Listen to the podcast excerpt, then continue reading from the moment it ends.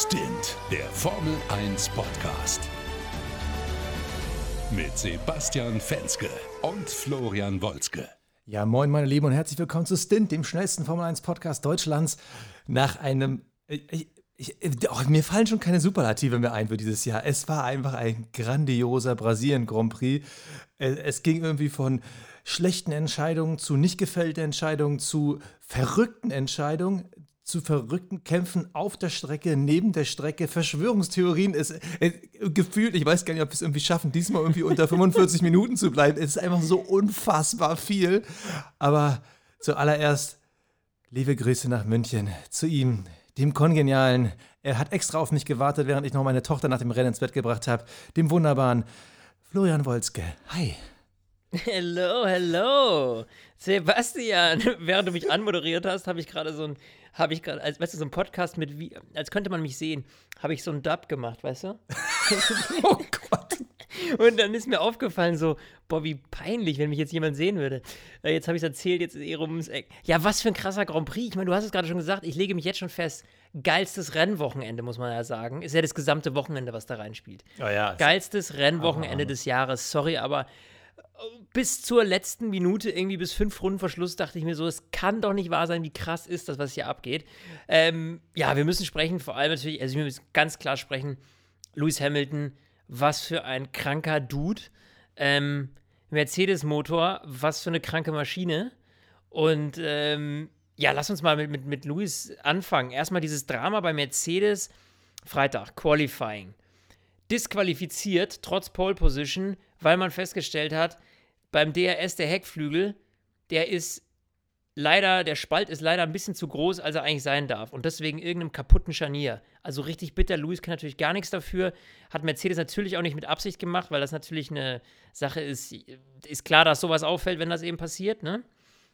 So, dann schon mal Mist, ne? Samstag Sprintrennen musste er vom letzten Platz starten, hat sich dann vorgekämpft auf Platz 5 im Sprint. 24 Runden, Alter. In 24 Runden auf Platz 5 musste dann wegen dem neuen Motor nochmal eine Gridstrafe von 5 Plätzen äh, aushalten, ist heute von Platz 10 gestartet und fährt das Ding nach Hause als Sieger. Leute, what the f Ey, ganz ehrlich. Es ist so geisteskrank. Es ist so geisteskrank. Also, es, es, kann doch auch nicht nur dieser Motor sein. Also wir können ja gleich noch über diese ganzen Theorien ja, ja. und wo es dahin gedreht, aber ich, irre.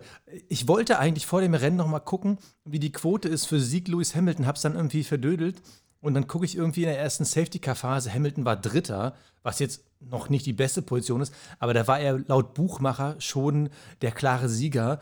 Und irgendwie hatte man das ganze Rennen über das Gefühl, okay, das wird irgendwie passieren, aber wie? Aber das ganze Wochenende, wenn du das nochmal rekapitulierst, ist doch irre. Ich meine. Absolut irre. Also, also super viele Geschichten. Für mich ja. fast ein bisschen zu viel, weil es teilweise auch weit weg war vom Motorsport, aber doch irgendwie krass.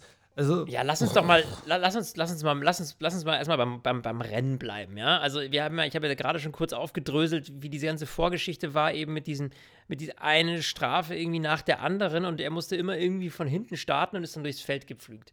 Und ich glaube, das, das Spannendste heute und das Spannendste beim Rennen war natürlich dieser Zweikampf dann Lewis Hamilton gegen Max Verstappen. Ja, Max Verstappen hat das Rennen relativ souverän da vorne erstmal gemanagt, bis Lewis ums Eck kam.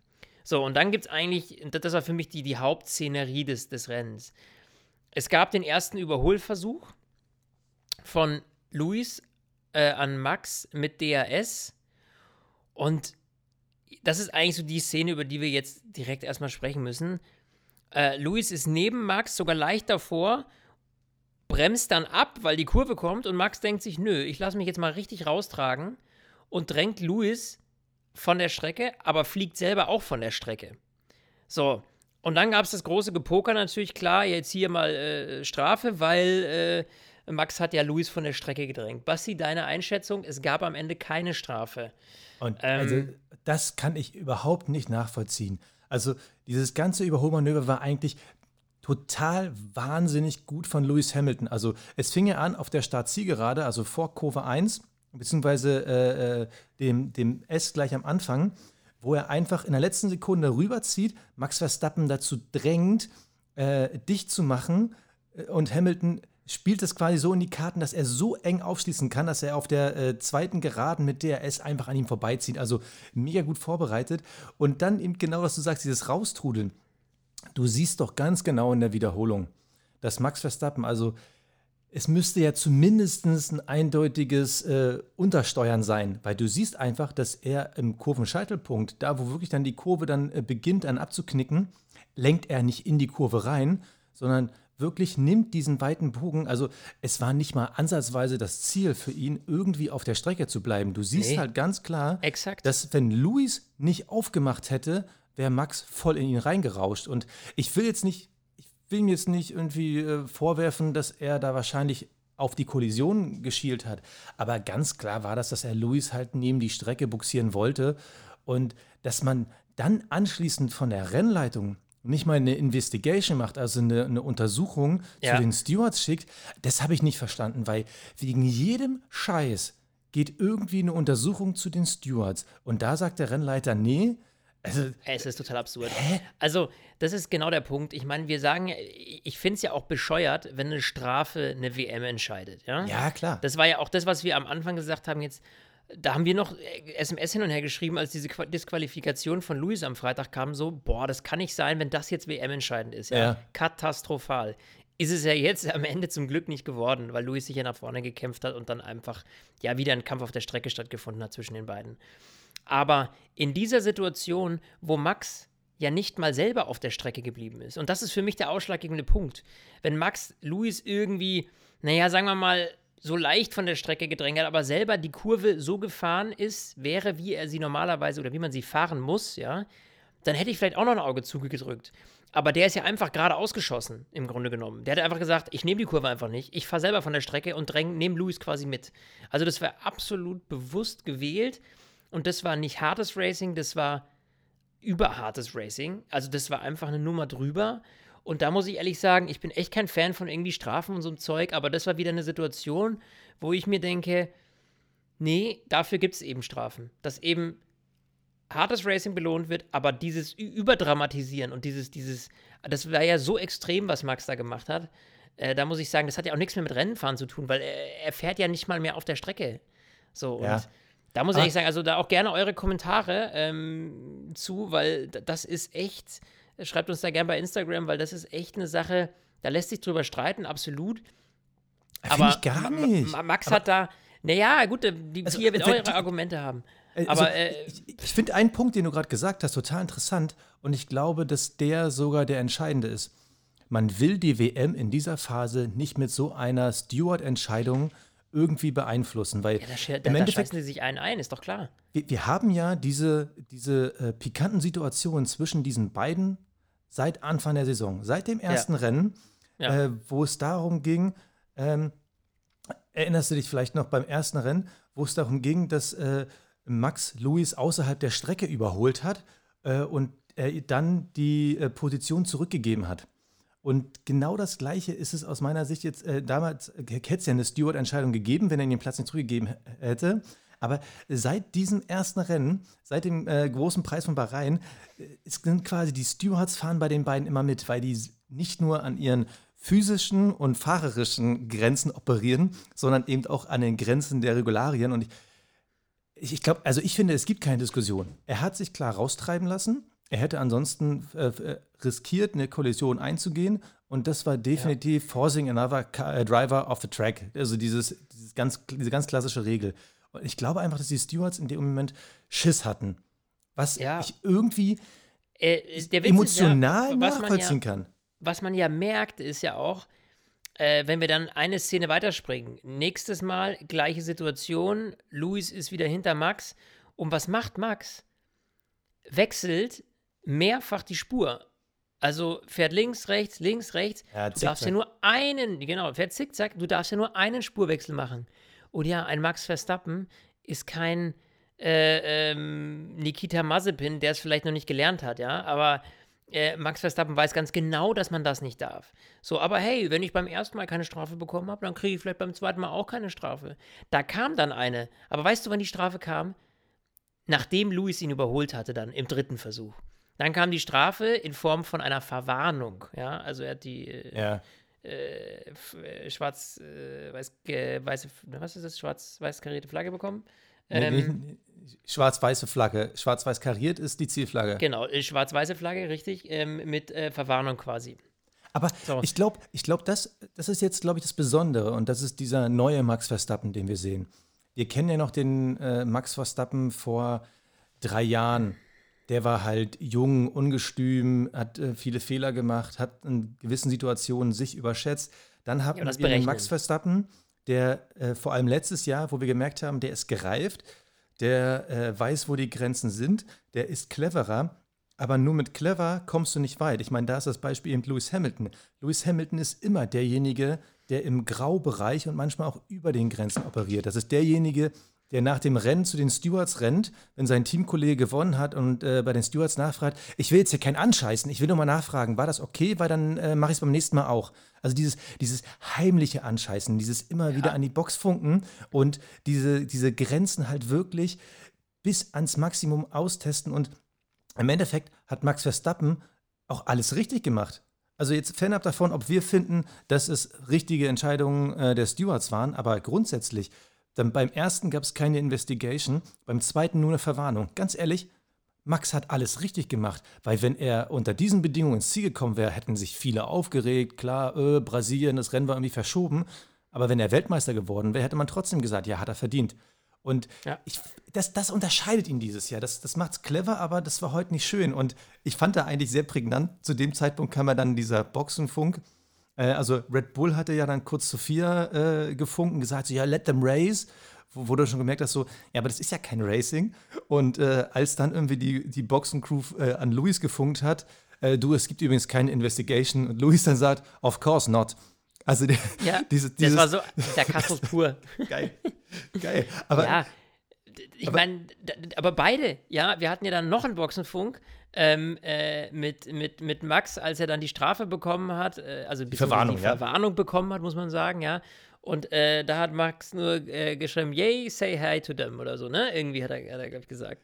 Ähm, so, wo ich mir dann auch dachte, also mit einer Suffisanz dahinter. So, und das ist halt für mich so irgendwie dieses ganze Gemauschel da, das ist halt irgendwie, ah, das ist halt nicht so, so mega äh, sportsgeil, ja, muss ich ehrlich gestehen. Also, wie gesagt, das mit dieser Sch Strafgeschichte, schwierig. Ich würde mir halt einfach wünschen, dass die beiden sich halt einfach da auf der Strecke, ja, einfach auf einer gewissen Augenhöhe begegnen und jetzt nicht mit solchen Schmutzeleien da ums Eck kommen. Ja, das da sind ich- Schmutzeleien. Ja, das, da bin ich ja? also ein anderer Mann. Also grundsätzlich bin ich dabei, man soll innerhalb der Regeln bleiben. Aber wenn wir mal rückblickend so Fights angucken, ich sag nur, äh, ich erinnere mich immer noch so äh, Schumacher und Hill, äh, wie die sich gegenseitig in die Karre gefahren sind, ja. Äh, und auch äh, Schumi und äh, ähm, Mika Häkkinen und so, die haben sich ja alle nichts gegönnt. Und ähm, da, da klar hat es auch mal gescheppert und da wurden da abgedrängt. Und die, an genau diese Fights erinnern wir uns gerne. Seien wir mal ganz ehrlich. Klar. Natürlich war da Vettel involviert, aber wir werden wahrscheinlich nie wieder über die doch auch durchaus relativ spannenden Titelkämpfe zwischen Vettel und Lewis Hamilton sprechen, weil es da nie dreckig wurde und am Ende leider auch immer sehr klar war. Aber über diesen Fight dieses Jahr, Verstappen gegen Hamilton, Ja, da werden wir noch die nächsten Jahre von zerren, genau wegen dieser Klar. Szenen. Absolut. Und es ist ja auch, das darf man jetzt, das muss man jetzt mal irgendwie, muss man irgendwie in, in, in zwei verschiedene Kategor Kategorien einteilen. Vom Sportlichen her, ja, Ja, ist das nicht in Ordnung. Aber vom Entertainment-Gehalt, und jetzt kommen wir zu dem Punkt, der uns ja auch besonders interessiert. Vom Unterhaltungswert ist das natürlich absolute Spitzenklasse. A, weil es schon die ersten äh, 14 Minuten unseres Podcasts gefüllt hat. So uns quasi Sendezeit verschafft. B, weil wir was zu quatschen haben. Wir kleinen Gossip-Mäuse, ne? Und äh, das ist halt einfach, äh, für die Fans ist das natürlich Show ohne Ende. Ich meine, ganz ehrlich, was die ganzen Fans auch an der Strecke in Brasilien da äh, erleben durften, da live vor Ort, äh, grandios, ja. Und weil dieser Kampf eben so verflucht eng ist und jetzt auch durch dieses Rennen wieder enger geworden ist, ja. Man war ja wirklich schon, also nach dieser Disqualifikation dachte ich mir so, am Freitag, okay, ja, das war's. Die WM ist durch. Die WM ist das durch. war's. Max hat's geschafft. Guter Junge, gut gemacht. Ne, auch mal jetzt eben nicht mehr Mercedes und so. Da war ich schon so, ja, ist okay, aber ich hätte mir gern noch vielleicht zwei, drei spannende Rennen jetzt gewünscht. Ja, ob es jetzt am Ende in Abu Dhabi ist oder ein Rennen davor, ist mir dann auch schon wurscht, aber äh, irgendwie noch so, noch so zwei Rennen, die irgendwie entscheidend sind. Bumm, und was passiert? Luis rockt da einen ab, ist jetzt wieder enger dran an Max Verstappen und es ist alles wieder offen. So, und jetzt kommen wir zu diesem Punkt Mercedes-Motor. Wenn wir jetzt so ein bisschen mal in die, würdest du mal in die Glaskugel gucken. Mercedes hat ja eben diese Strafe gehabt, diese Gridstrafe von fünf Startplätzen für einen neuen Motor. Ähm, dieser Motor funktioniert, wie wir an diesem Wochenende gesehen haben, in sämtlichen äh, Bereichen verdammt gut. So, jetzt ähm, ist man bei Red Bull, naja, sagen wir mal so, man, man, man grinst so ein bisschen schelmisch, wenn man auf diesen Motor angesprochen wird. Also Helmut Marko, der wurde dann auch gefragt, ähm, Motorsportchef von Red Bull, äh, bei Sky im Interview am Ende, ja, also das ist ja schon ein enormer Unterschied, wie kann das denn sein und sowas und äh, ja, er sagt, er kann sich auch nicht so ganz erklären, so, ne, so in der Art und Weise, aber auch mit so einem leichten Grinsen auf dem Gesicht. Quasi, also bei Red Bull denkt man sich, irgendwas ist da komisch an diesem Motor, so ungefähr. Ähm, man will das nur noch nicht laut aussprechen.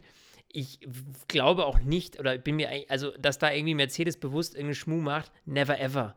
Das haben die nicht nötig. Also, nee. A, weil ganz ehrlich, mit so vielen WM-Titeln auf dem Buckel und diese ganze Ära zu verkacken, indem man jetzt plötzlich sich dann irgendeinen so Image-Schaden zufügt, äh, nee. Absolut nicht, ja. Die haben vielleicht einfach mal eine verdammt gute Maschine hingelegt, ja.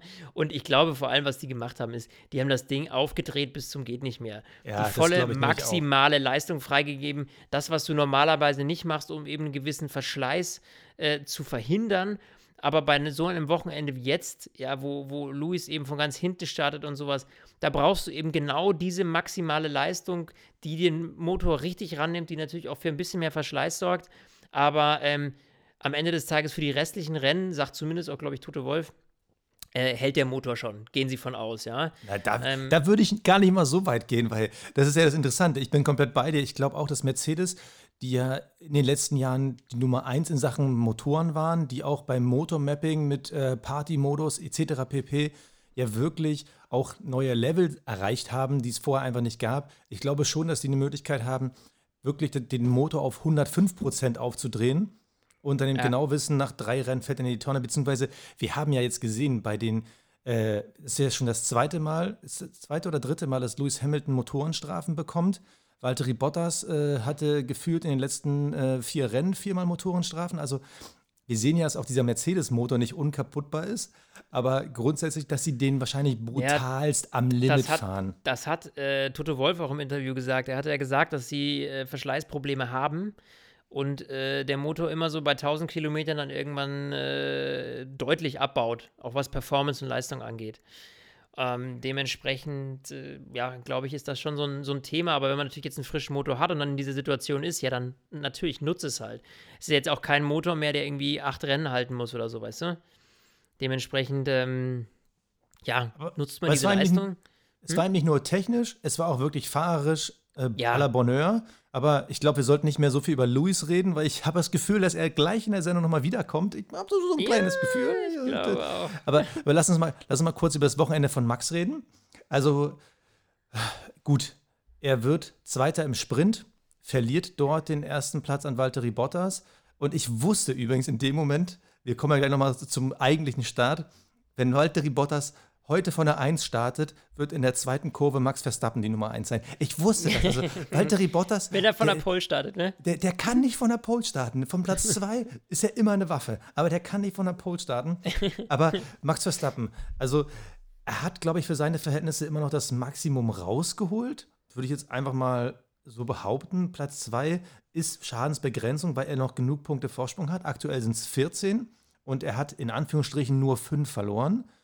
Ähm, ich glaube, das ist schon mal auf der Habenseite. Dann hat er noch 50.000 äh, Euro verloren, ganz wichtig Euro. Über ja. die Geschichte müssen wir noch ganz kurz reden. Also, ja, lass uns mal ganz kurz. Ja, ja, ich meine, wenn man, man ne, gucken, aber nicht anfassen, ist halt so ein Problem. Ja, das ist wie mit, das ist wie, weißt du, wenn, wenn das ist wie mit kleinen Kindern und Herdplatten. Ja, ja. die leuchtet ja, schön rot und dann äh, so und da hat er es halt einfach versaut. Ich meine, der hat er am Ende vom, vom Qualifying hat er erstmal seinen Heckflügel angetatscht und dann hat er sich noch den Heckflügel von Lewis angetatscht. So, ähm, Can't touch Ja. this. Oh, oh, oh. Genau, da muss er eben, weil das aber im Park Vermeer eben verboten ist, dass man irgendwie Autos anpackt, äh, muss er jetzt halt 50.000 Euro Strafe zahlen. Mai, das will ihn jetzt nicht umbringen. Er hat, er ist ja auch sehr scherzhaft schon mit umgegangen.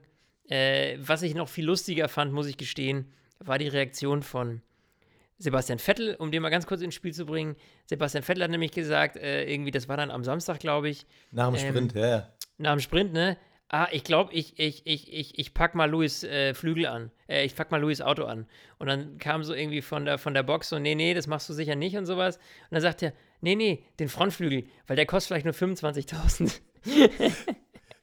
Also, ich einfach kuriose. Szene. Also, aber äh, es gibt übrigens, weil super viele Leute haben geschrieben, ja, der Vettel, der packt ja auch ständig die Autos an. Da ist aber, soweit ich es verstanden habe, gibt es einen Unterschied, weil ähm, am Freitag nach dem eigentlichen ersten Qualifying, da ist halt die Park-Vermehr-Regel. Die Autos dürfen nicht mehr fürs Rennen verändert werden. Vettel wiederum ist jemand, der toucht die Autos ständig an nach dem Rennen.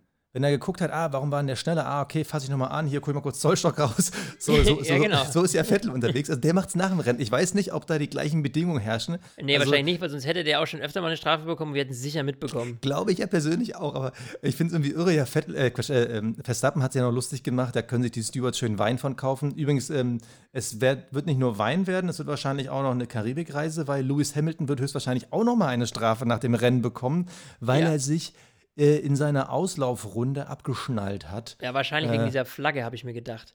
Äh. Ja, natürlich. genau. Die Brasil brasilianische Flagge hat er sich ja noch von so einem, äh, von so einem, na, ähm, Was Junge, ich denn? Vom, blöd. von einem Steward geben lassen oder was? nicht nem, Nee.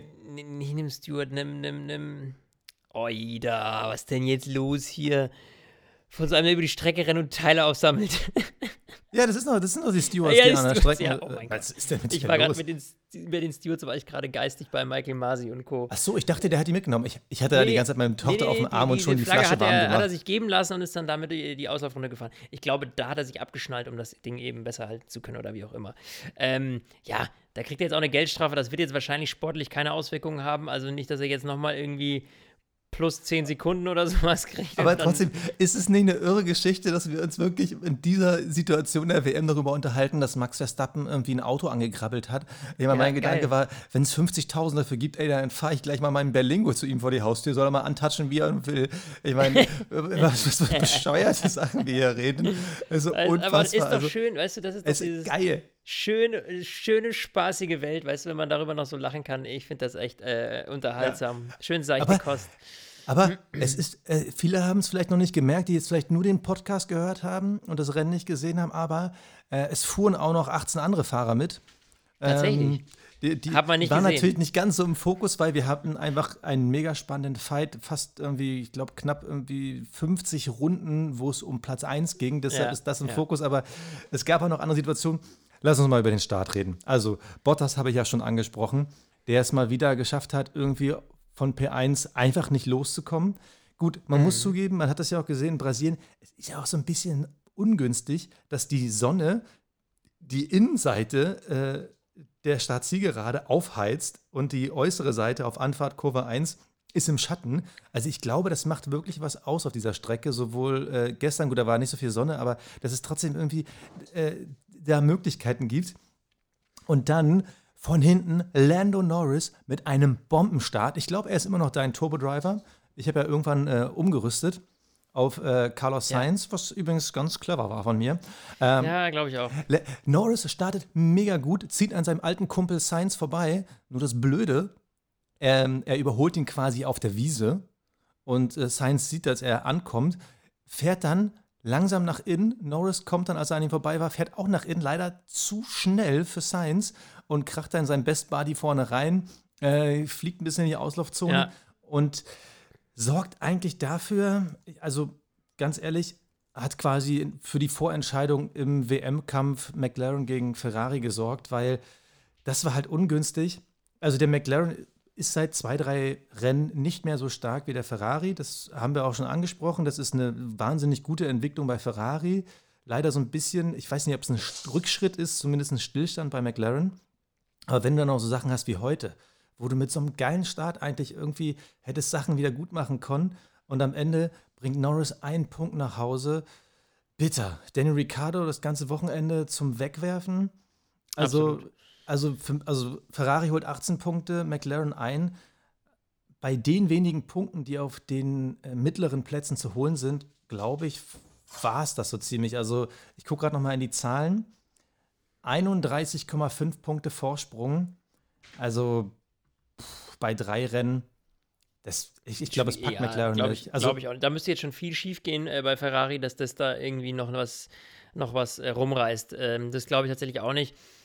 Äh, aber da sieht man halt mal auch, wie sich es jetzt während der Saison eben entwickeln kann. Ne? Also wir haben ja auch, äh, also vor allem im speziellen Ich, habe ja äh, auch am Anfang der Saison von Ferrari jetzt nicht so viel Boost erwartet. Ich habe dir immer schon. gesagt, ja, sie kommen zurück. Du hast es mir gesagt, ich weiß. Ich hab, war voll der McLaren-Dude und Lando Norris. Nee, bin ich ja auch, aber. Äh, ja, es, es hat sich einfach eine gewisse Konstanz jetzt herausentwickelt. Ferrari schafft einfach, äh, ist einfach kräftiger unterwegs und stänkert auch vorne ein bisschen rum. Ja, auch wenn sie jetzt nicht das Momentum haben, da irgendwie mit Mercedes oder Red Bull mithalten zu können, so richtig. Ähm, äh, aber ähm, zumindest ist es mal, sind sie auch am Anfang immer in diesem Pulk vorne. Also sie, sie, sie, ja. sie, die ziehen mit raus und lassen den Rest so ein bisschen hinter sich. Das hat man schon auch jetzt gemerkt, Stück für Stück immer mehr. Und ja, du, why not, ganz ehrlich, gegen Ferrari äh, da vorne, dass die da mit, mit, mitmischen, ist ja nicht schlecht, ne? So, auch wenn ich jetzt einen Lando Norris halt wahnsinnig sympathisch finde und mich für den halt so super freue, genauso für Danny Ricciardo, ja. Also ich meine, das sind ja die zwei Nice Guys der Formel 1 eigentlich bei McLaren. Also image-technisch sind die schon mal ganz weit vorne.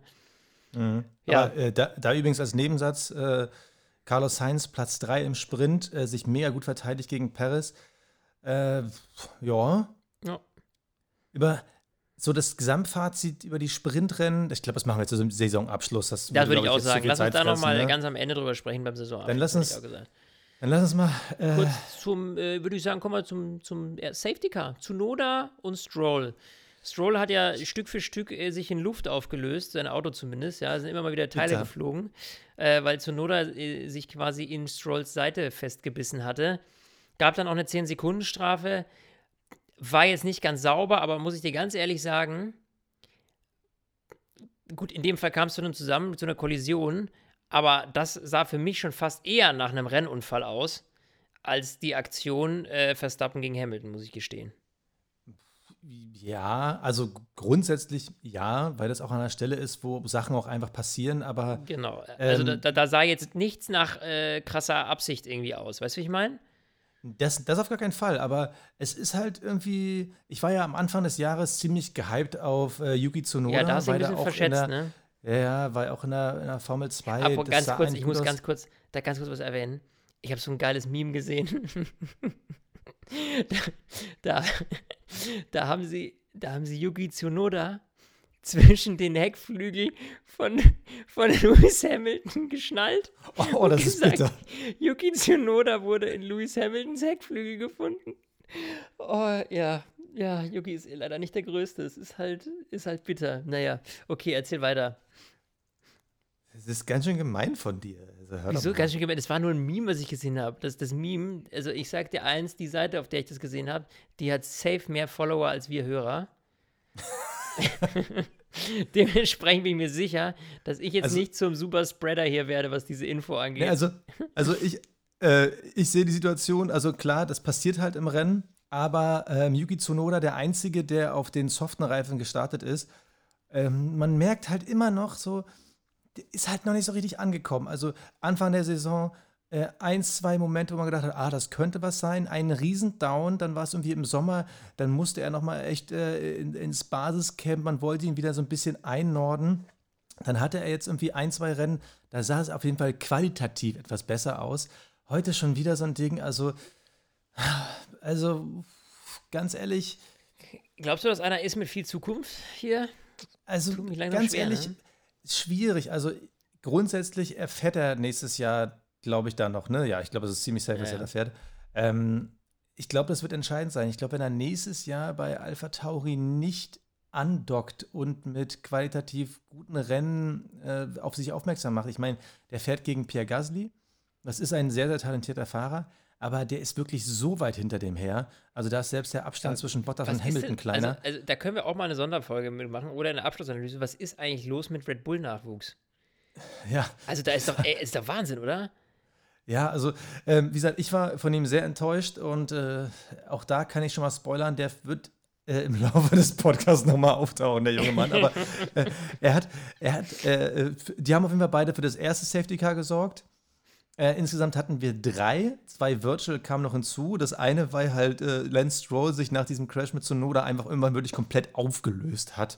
Ja. Also ähm, Stroll zum Beispiel, auch für den natürlich wieder ein mega trauriges Rennen, hat nur 47 Runden geschafft. Der entwickelt sich ja zum Beispiel in die komplett entgegengesetzte Richtung wie ein Vettel. Also während Vettel halt äh, irgendwie eine leichte Kurve nach oben hat, hat Stroll sie irgendwie nach unten. Äh, mittlerweile muss ich sogar sagen, tut mir Stroll sogar ein bisschen leid. Also nur ein bisschen. Weil so eine Momente wie heute, das ist natürlich dann bitter, vor allem wenn es halt so fremdverschuldet Ja, ist. kann halt überhaupt nichts dafür. Weißt du, das ist einfach nur, Ja. du bist einfach weggeschossen und dann Pech gehabt. Ne? Also da Ja, absolut. Zum Beispiel, zum Beispiel ich, auch jetzt, wenn ich da schon wieder Richtung Saisonende gucke, ich fände es stand jetzt total schwierig zu sagen, äh, wie groß die Entwicklung von Lance Stroll dieses Jahr war. Weil ja die erste Saisonhälfte über hatte man irgendwie das Gefühl, ja, da ist ein bisschen was drin, mehr Konstanz, man hat das Gefühl, da ist jetzt mehr Köpfchen drin, aber danach fehlte zusätzlich dann irgendwie auch noch ein bisschen Glück und dann wollte es irgendwie wieder nicht alles funktionieren, während Vettel dagegen wahnsinnig gute teilweise, bis zum das aberkannte Podium da, äh, wirklich Hammerresultate hatte. Also ich finde es super schwierig, ihn einzuschätzen. Und da ist so eine Strecke wie diese, die grundsätzlich, grundsätzlich es gibt ja keine Aston Martin-Strecke.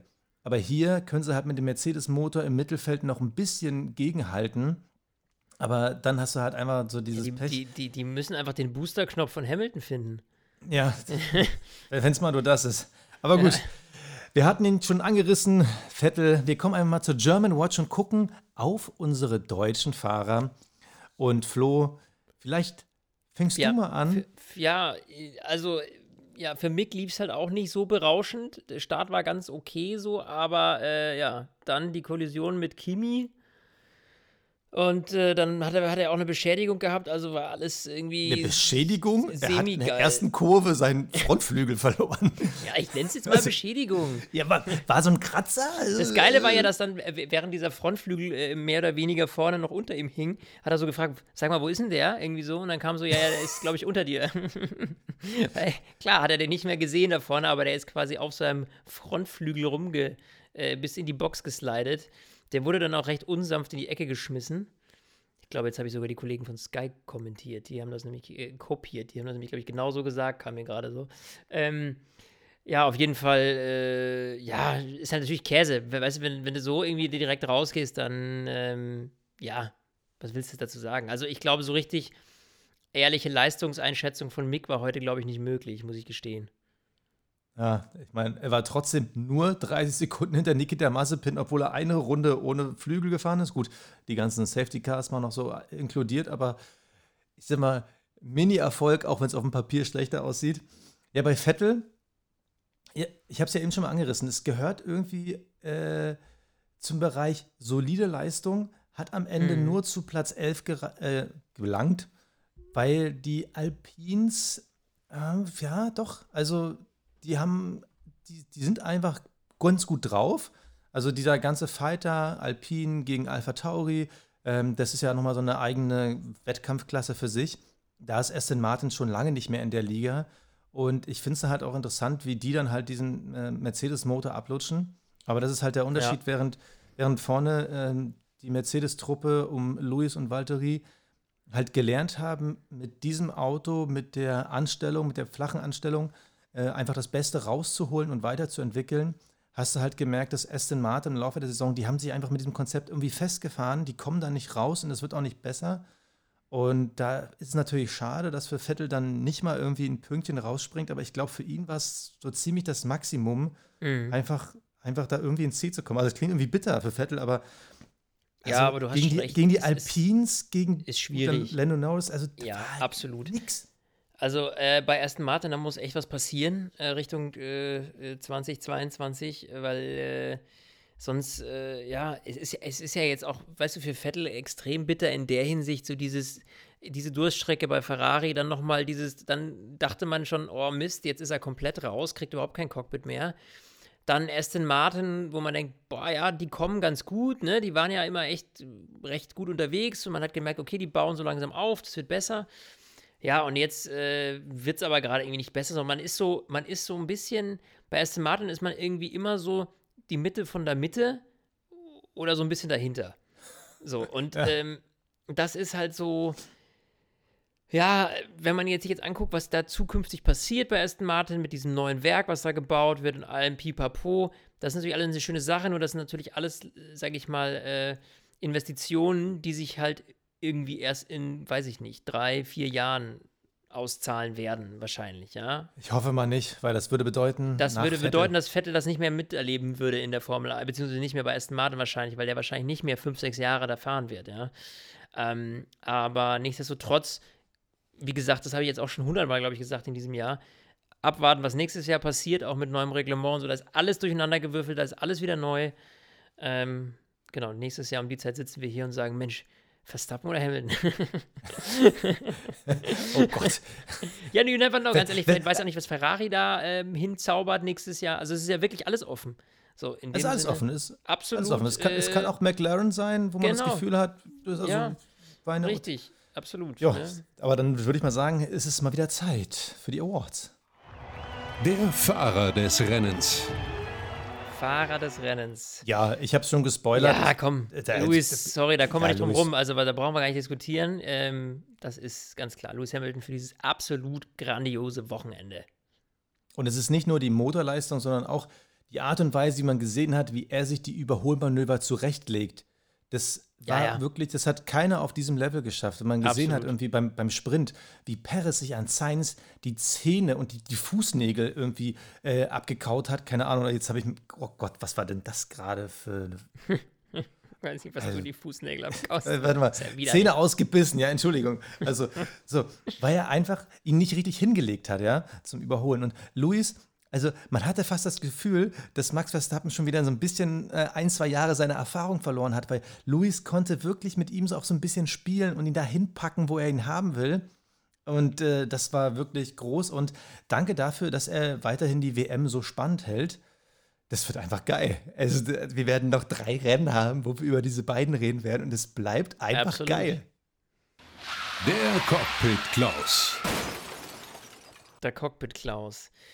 Ja, Basti, also, äh, äh, ja, hau mal raus. ja, also, ich habe eigentlich wollte ich ja Zunoda nehmen. Ich hatte es schon mal angedeutet, aber irgendwie. Äh, nee, weißt du was? Die Cockpit-Kläuse. oh, nee, jetzt sag mir nicht, dass die Stewards sind. Doch, das müssen die Stewards Ah, sein. ja, wollte ich auch Ist es bei dir sagen. die Stewards? Jetzt hast du mir weggeklaut. Oh Mann, okay, weißt du was? Nee, Ja. komm, dann, dann sage ich, sag ich zu Noda, das war einfach unnötig in der Situation mit den besseren Reifen, mit der höheren Topspeed. Das zeigt halt, dass da noch Klasse fehlt. Deshalb mein Cockpit Klaus Yuki Tsunoda. Und Flo, was ist denn dein Cockpit Klaus? Ja, diese, also diese, äh, äh, diese Herren Rennkommissare, die äh, muss man, glaube ich, einfach mal sagen, wäre das so passiert, dieses Streckenabdrängen äh, mit zwei anderen Autos, von mir aus Vettel und Sainz, whatever, ja. Ähm, Na, denk doch mal ans letzte Rennen. Äh, was war das? Ähm, Kimi Raikön und Fernando Alonso. Wo dann noch Ja. ewig umhergefunkt wurde. Und dann hieß es, ja, gib ihm das zurück und so. Das war doch, das Genau. war sogar nur halb so schlimm, weil das Auto so, auf der die waren auf der. Strecke. Genau, exakt. So, und da muss man ganz ehrlich sagen, diese Inkonsequenz, das ist das, was mich nervt. Entweder ihr entscheidet euch für den liberalen Weg und sagt so, okay, nur wenn es kracht oder wirklich ganz, ganz böse endet, dann sprechen wir irgendwie die Strafe aus. Oder wir bleiben hart im Reglement und drücken eben kein Auge zu und wer Mist baut, der baut halt Mist und kriegt dafür auf den Deckel. Aber dieses Hin und Her und hin und her, diese Inkonsequenz, der eine darf das, ach, der andere darf es aber nicht beim nächsten Rennen, das ist was einfach so nervt, finde ich. Weil das, da, man weiß ja selber nicht mehr, wie, wie dehnbar sind jetzt die Regeln in dieser Situation. Und das finde ich halt so ein bisschen schwierig. Äh, dementsprechend, ja, Cockpit-Klausis sind äh, die Rennkommissare. Das Kapperl des Rennens. Kappal, Basti, ich mach's mal kurz und schmerzlos. Ich zieh's vor Mercedes. Einfach dieser Motor, dieser Fahrer, dieser Teamchef, Bombenkombination, würde ich sagen, funktioniert einfach. Ah, fuck, ey. Also, ich, äh, ich muss mal nochmal ganz klar sagen, für äh, die Zuhörerinnen und Zuhörer, die uns vielleicht noch nicht so lange folgen, es wird ja immer heiß diskutiert. Unsere Instagram-Seite, die glüht, das macht total viel Spaß mit euch. Aber uns wird ja gerne mal so vorgeworfen, wir sind so ein bisschen pro Hamilton. Also dich möchte ich mal davon reinwaschen. Du Ja, bist definitiv nicht. nicht. pro Hamilton. Nö. Ich, ich bin Fanboy, aber versuche es trotzdem neutral zu betrachten.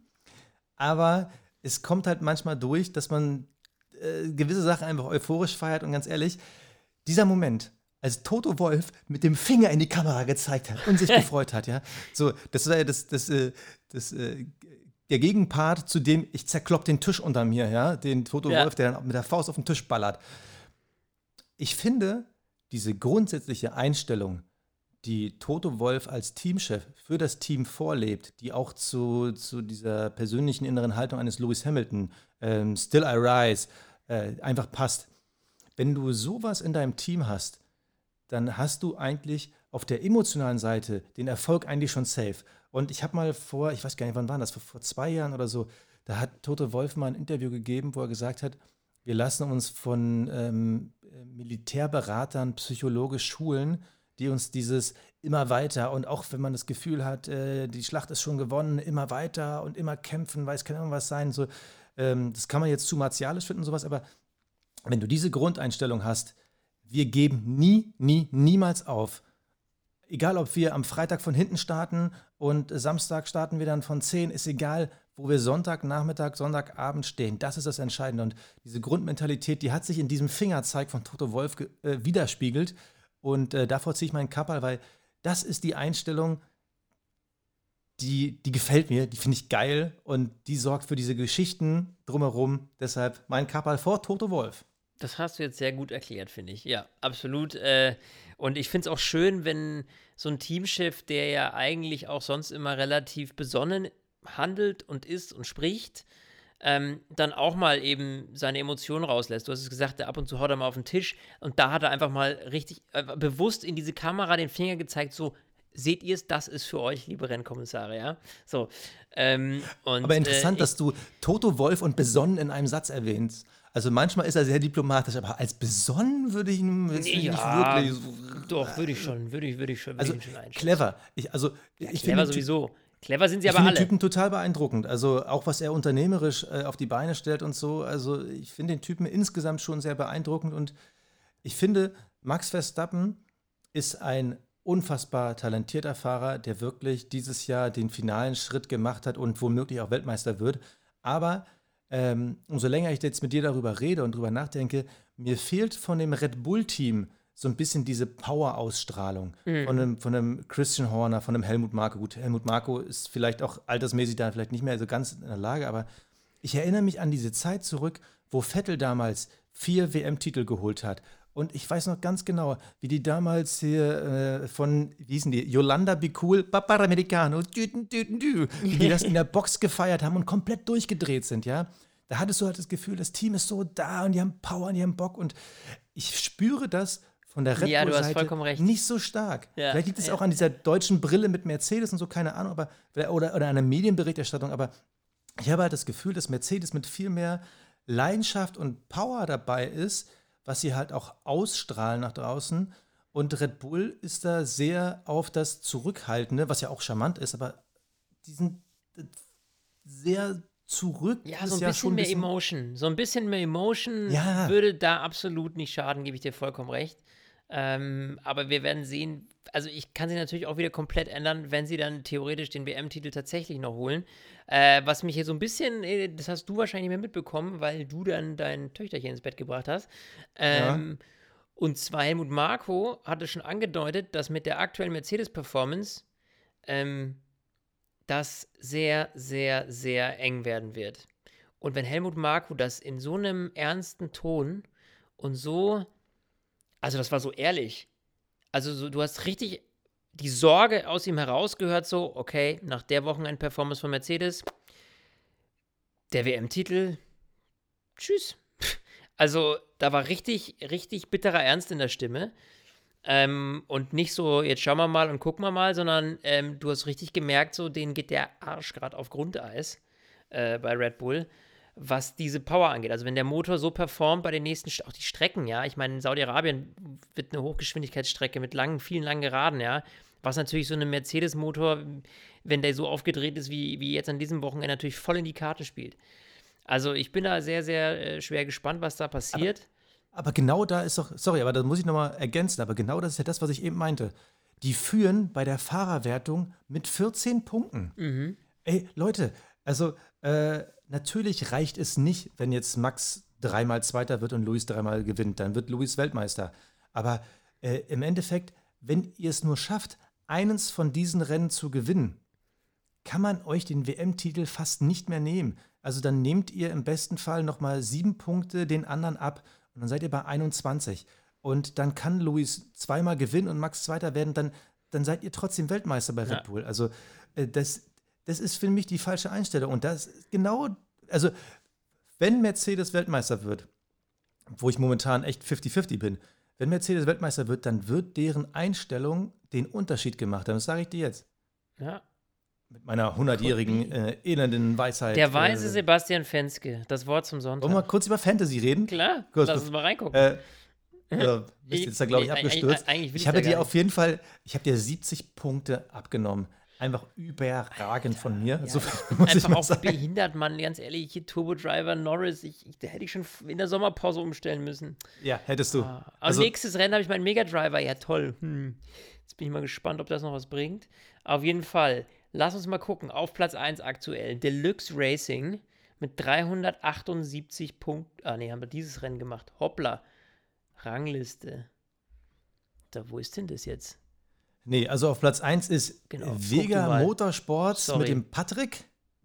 Dann haben wir Eswin, Eswin äh, mit dem Niklas und Sinistro RBR mit dem Chris Cross. Und die sind Ah, alle noch verdammt eng zusammen. Auf jeden Fall für alle Leute, die an unserem tollen Community-Event mitmachen bei F1 Fantasy. Ganz wichtiger Hinweis. Leute, wenn ich hier durch das Leaderboard sehe, äh, hier Platz 15, Nico, Alter, du hast noch deinen Mega Driver offen. Äh, super viele können noch mal ordentlich Punkte abkassieren. Denk dran, es gibt immer noch am Ende des Jahres was zu gewinnen. Da machen wir mal kurz das kleine Portemonnaiechen auf und dann gucken wir mal, wenn wir mal hier so einen signierten Kaffeebecher von Flo schicken können. Also, Leute, äh, gu guckt noch mal in Fantasy rein. Seid nicht so lulaschmäßig unterwegs wie Flo, der dann einfach, ver einfach Nee, nichts nur noch- vergessen. Ich, ich- ja, ja, ich, ich, hab, ich hätte Äh, dessen- mehr, dessen noch mehr Wunder-Line-Up-. Ja, ich habe das Bull Wunder-Line-Up. Ich habe das Red Bull Syndrom und du das Mercedes Syndrom und deswegen läuft es bei dir halt einfach gerade besser. So Ich habe kein. Mercedes-Syndrom. Ich habe ich hab Sainz, Ocon, Perez und Schumacher. Dein Problem ist, du hast halt Norris. Ja, Ja, das ist echt ein Also, Problem. Beziehungsweise, seien wir doch mal ganz ehrlich, deine Formation ist aktuell äh, Lance Stroll, Nikita Mazepin, äh, Yuki Tsunoda.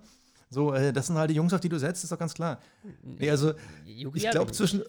Du musst auf jeden Fall nächstes muss Mal fett punkten. Nächstes Wochenende schon wieder Rennen. Ey, Alter, oh, ist schon wieder so spät. Ich habe vorhin geguckt, ne? Ist 18.30 glaube ich.